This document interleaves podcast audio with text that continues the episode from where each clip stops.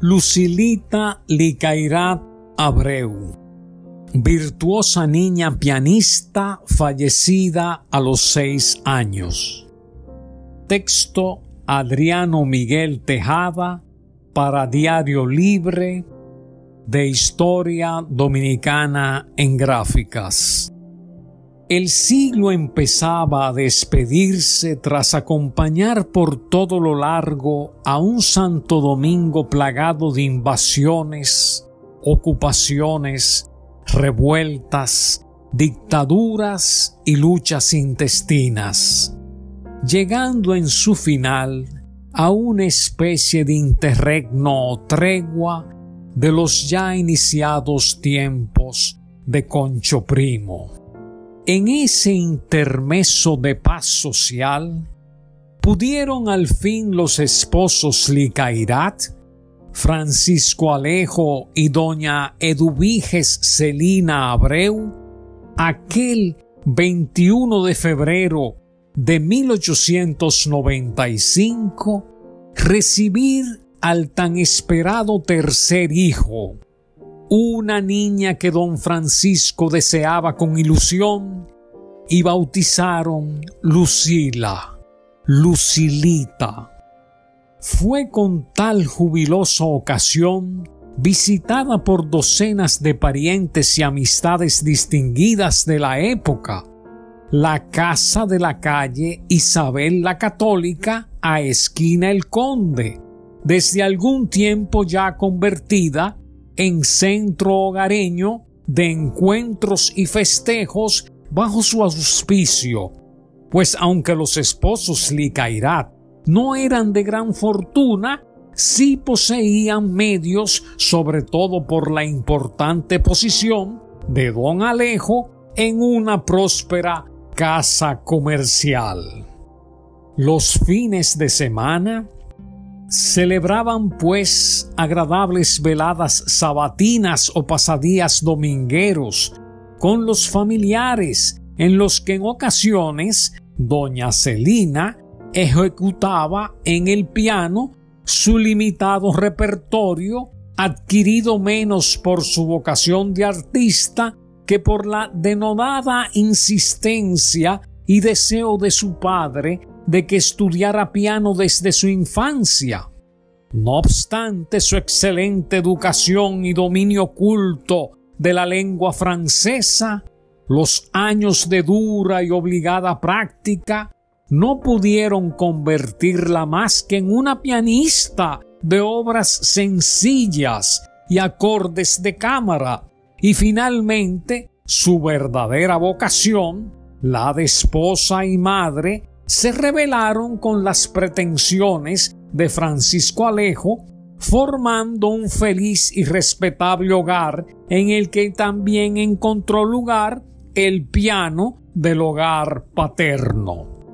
Julieta María, la hermana mayor de Lucilita, nacida en 1890, mostrando precoz talento, ya había iniciado desde los seis años estudios de piano con su tía, la profesora Altagracia Licairat de Pérez Román.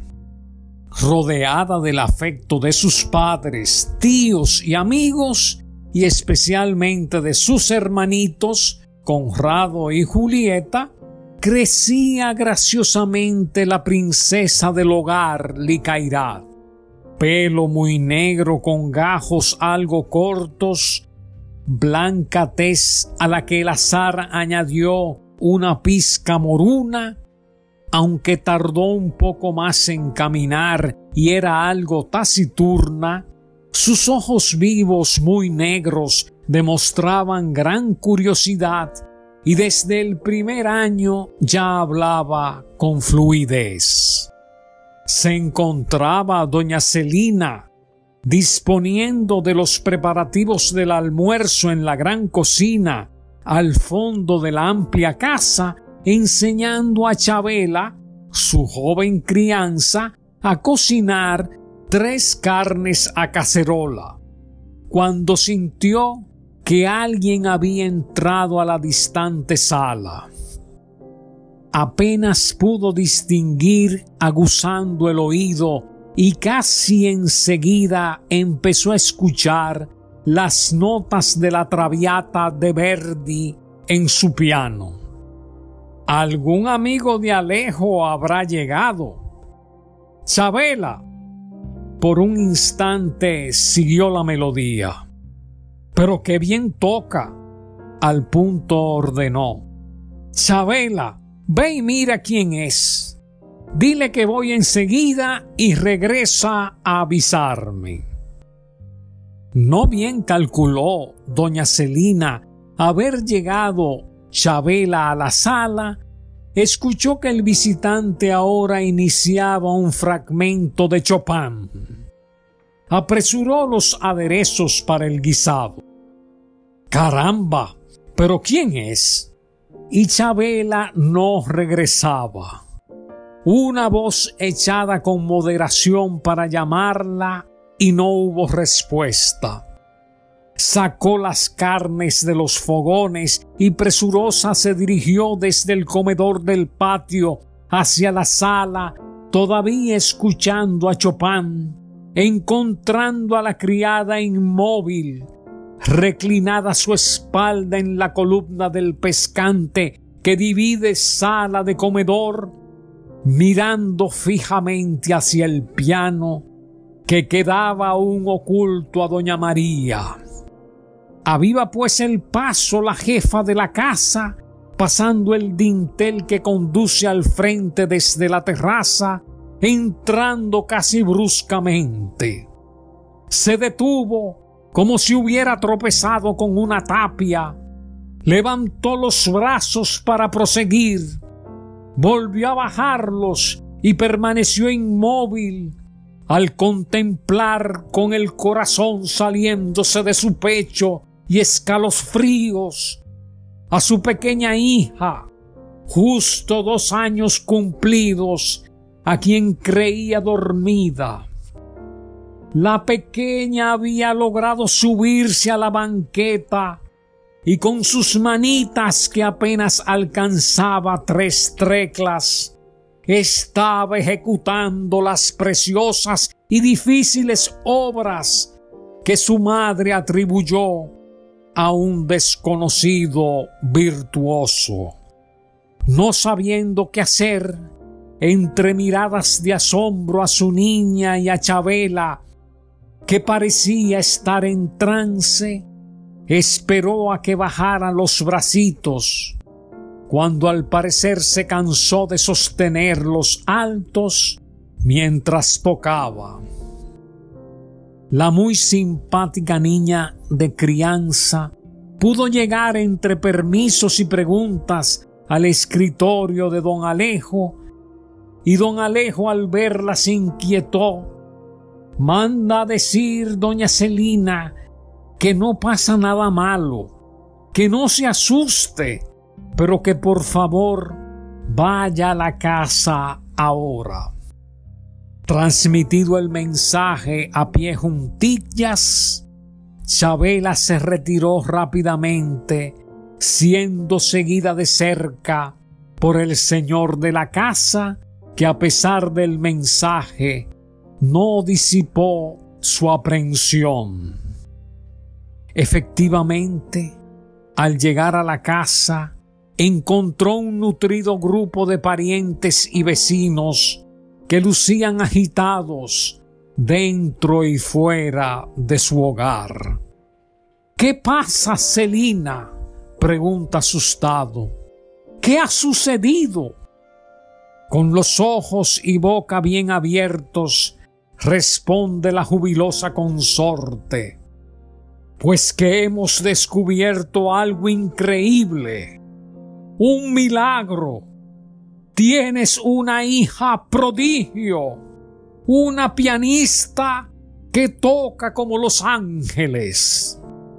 Incrédulo, don Alejo extiende los brazos a Lucilita y la levanta.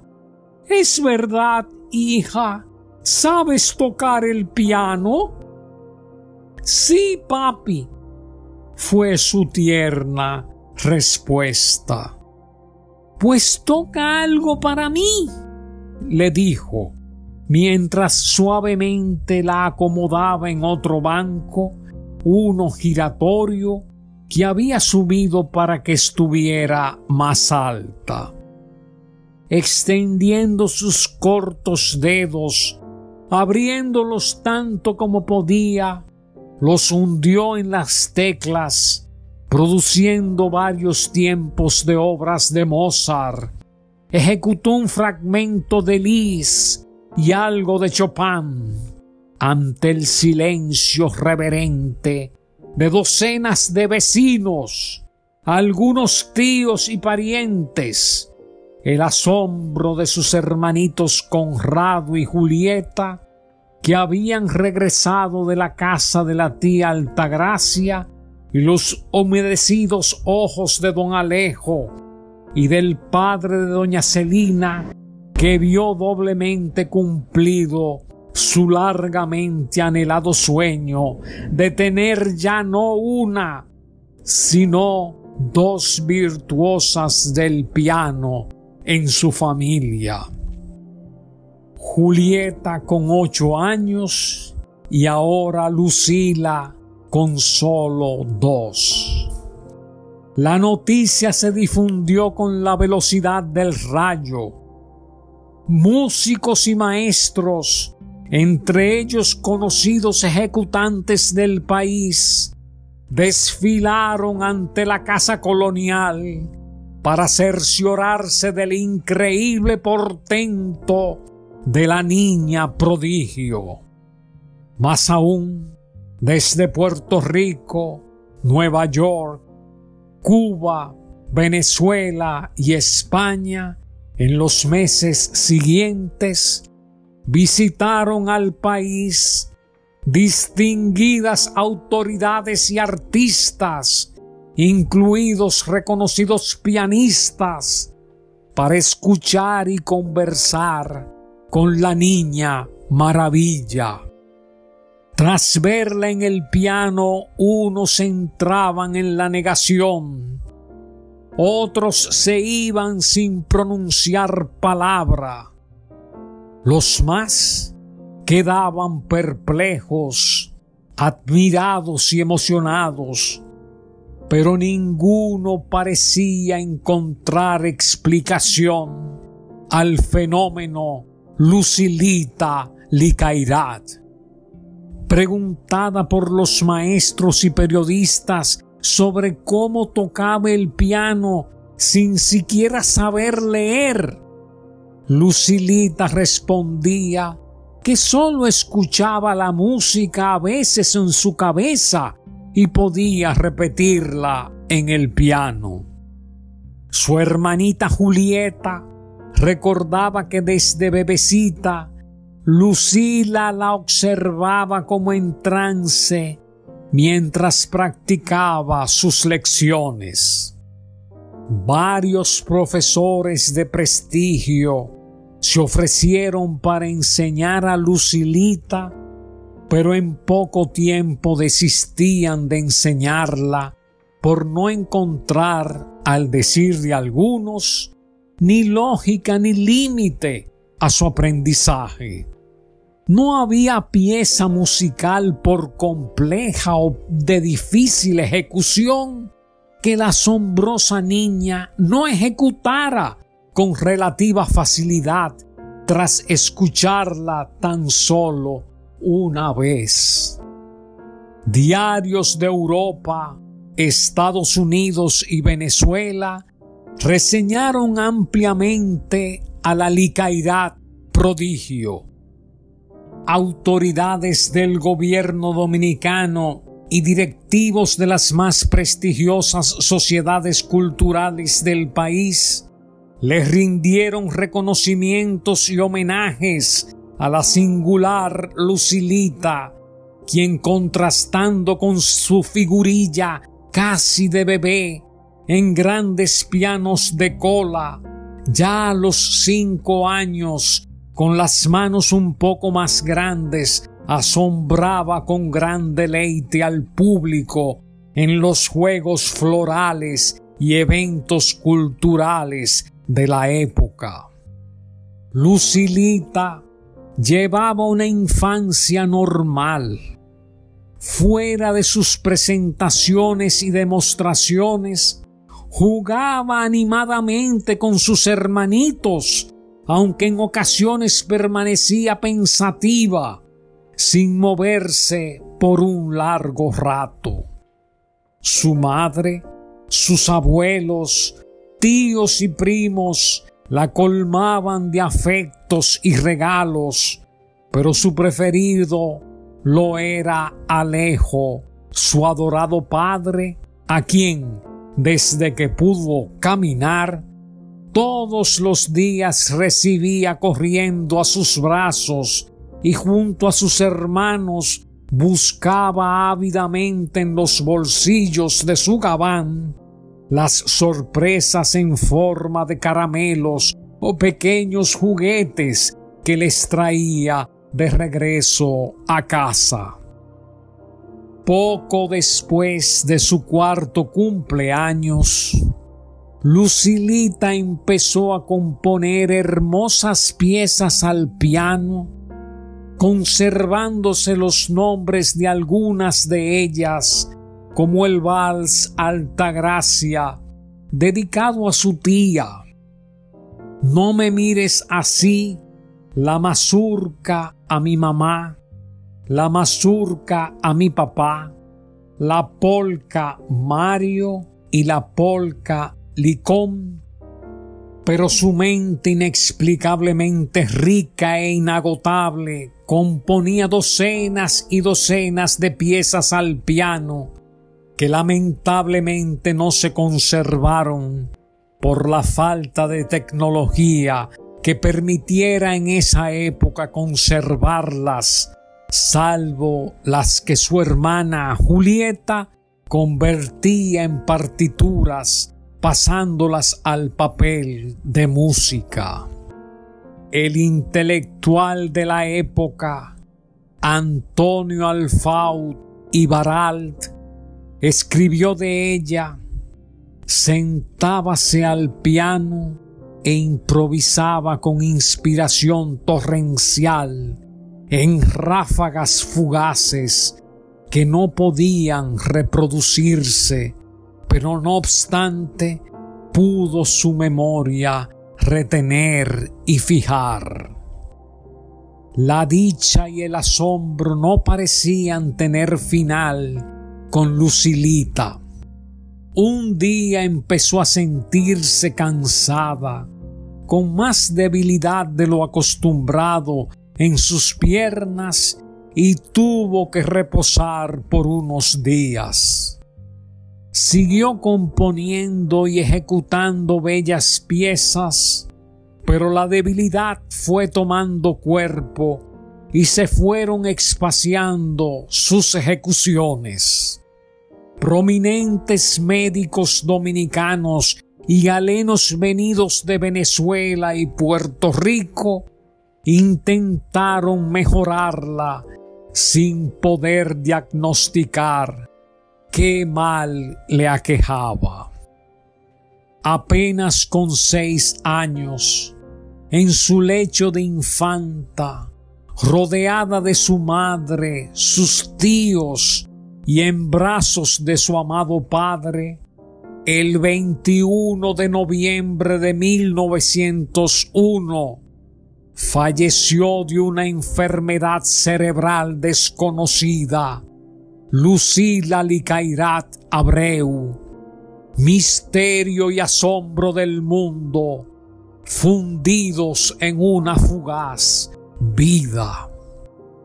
La mejor descripción de la asombrosa Lucilita Licairat acaso fuera la que se encomendara en las esquelas a su memoria.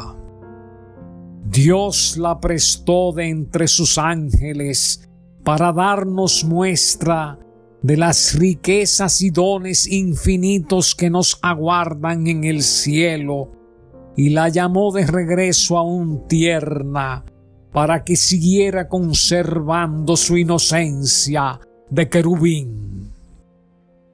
Diarios de Europa, Estados Unidos y Venezuela reseñaron ampliamente a la licaidad prodigio. Autoridades del gobierno dominicano y directivos de las más prestigiosas sociedades culturales del país le rindieron reconocimientos y homenajes a la singular Lucilita, quien contrastando con su figurilla casi de bebé en grandes pianos de cola, ya a los cinco años, con las manos un poco más grandes, asombraba con gran deleite al público en los juegos florales y eventos culturales de la época.